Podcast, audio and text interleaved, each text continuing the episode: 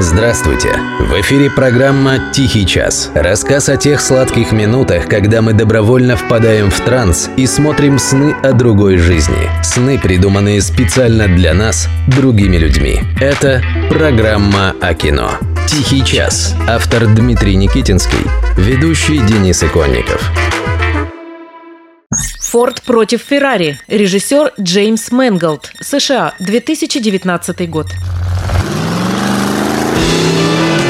Церемония вручения Оскара 2020 года стала одной из самых скандальных в истории этой награды. Дошло до того, что даже президент Трамп публично возмутился. Как это так вышло, что в США не нашлось ни одной картины, которая могла бы стать лучшим фильмом года? Неужто и впрямь не было ничего лучше, чем корейский фильм «Паразиты»? Для того, чтобы объяснить, почему так случилось, нужно вернуться в 1994 год, когда вышел фильм Квентина Тарантино «Криминальное чтиво». Это был не просто фильм, это был художественный манифест. Кинокритики писали, что «Чтиво» — это вызов так называемому «папиному кино». Кондовым прямолинейным фильмам с понятным изложением, в которых герои четко делятся на плохих и хороших. Вызов фильмам, в которых все понятно с самого начала. Фильмам, в которых каждое ружье, висящее на стене, непременно выстрелит. Потому что так надо. И вот прошла четверть века.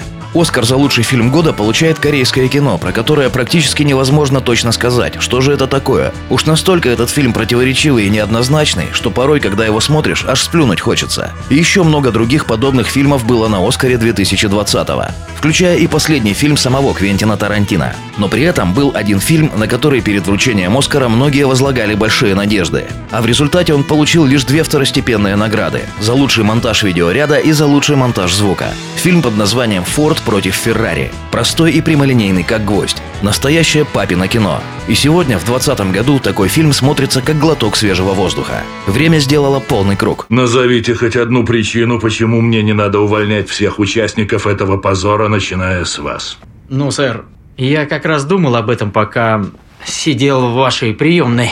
Я видел, как эта красная папка прошла через четыре пары рук, прежде чем она попала к вам. И это не считая целой кучи других сотрудников, которые просматривали ее до того, как она попала на 19 этаж. При всем уважении, сэр, комитеты гонки не выигрывают. Это действительно очень простой фильм. Про то, как соревновались друг с другом в конце 60-х годов итальянская компания Ferrari и американская компания Ford. Американцы ввязались в это соревнование не просто так. У них падали продажи. Им нужно было показать всему миру, что Ford это не только надежность, что Ford это не только папина машина. Нужно было показать, что Ford может быть модным, современным и привлекательным, а для этого нужно было выигрывать гонки.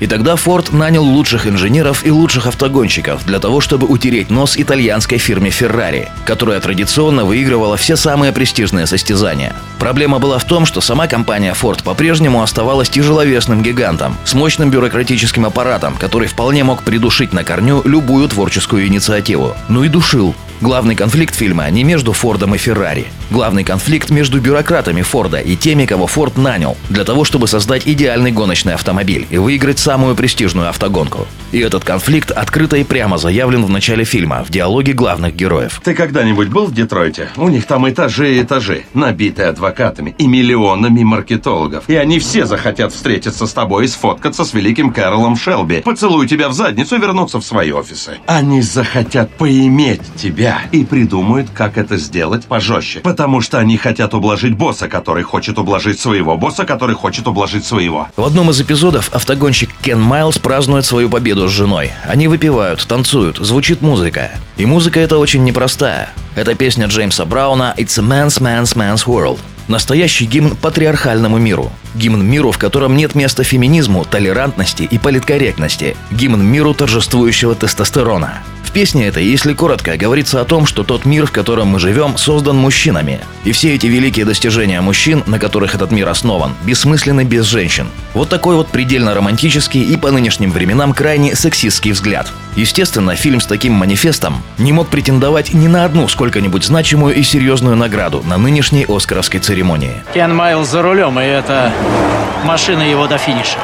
Фильм «Форд против Феррари» действительно очень старомодный. Такой фильм могли бы снять и 30, и 40, и 50 лет назад. И по этой же самой причине, уверяем вас, он вполне достойно будет выглядеть и через 5, и через 10, и через 20 лет. А вот захочет ли кто-то через 10 лет пересмотреть остромодных и актуальных фаворитов нынешнего Оскара, это большой вопрос. У простых историй, знаете ли, есть одно неоспоримое преимущество – Они не стареют. Есть момент, когда все пропадает. Машина становится невесомой, просто исчезает. И остается только тело, несущееся в пространстве и времени. Семь тысяч оборотов в минуту. Вот тогда это и происходит. Ты слышишь вопрос. Единственно важный вопрос. Кто ты такой? Is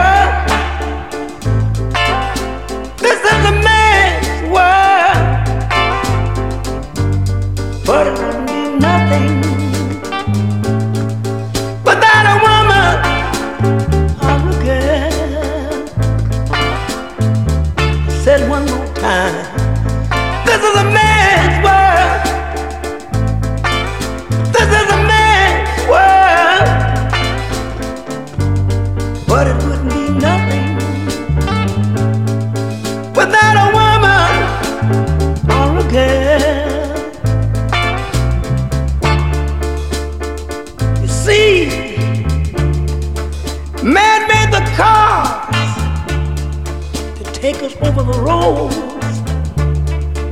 Man made the train carry the heavy loads. Man made the electric light take us out of the dark. Man made a boat for the water like Noah made the ark. This is a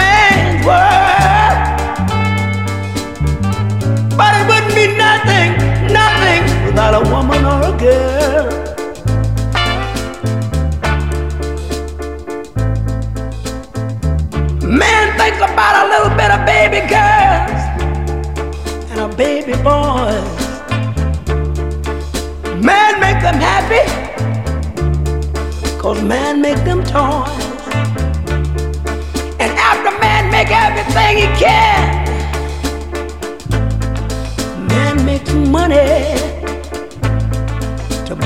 Other man.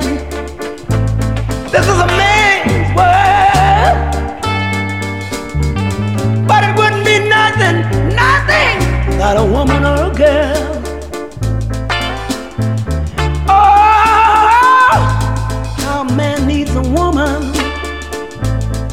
A man got to have a woman. He needs a woman or a girl. He needs a woman. Man make everything he can, but a woman makes a better man. Man needs a woman. Man think about anything above, but money can't buy him love. Face the fact. You gotta face the fact. Man needs a woman. He needs a woman or a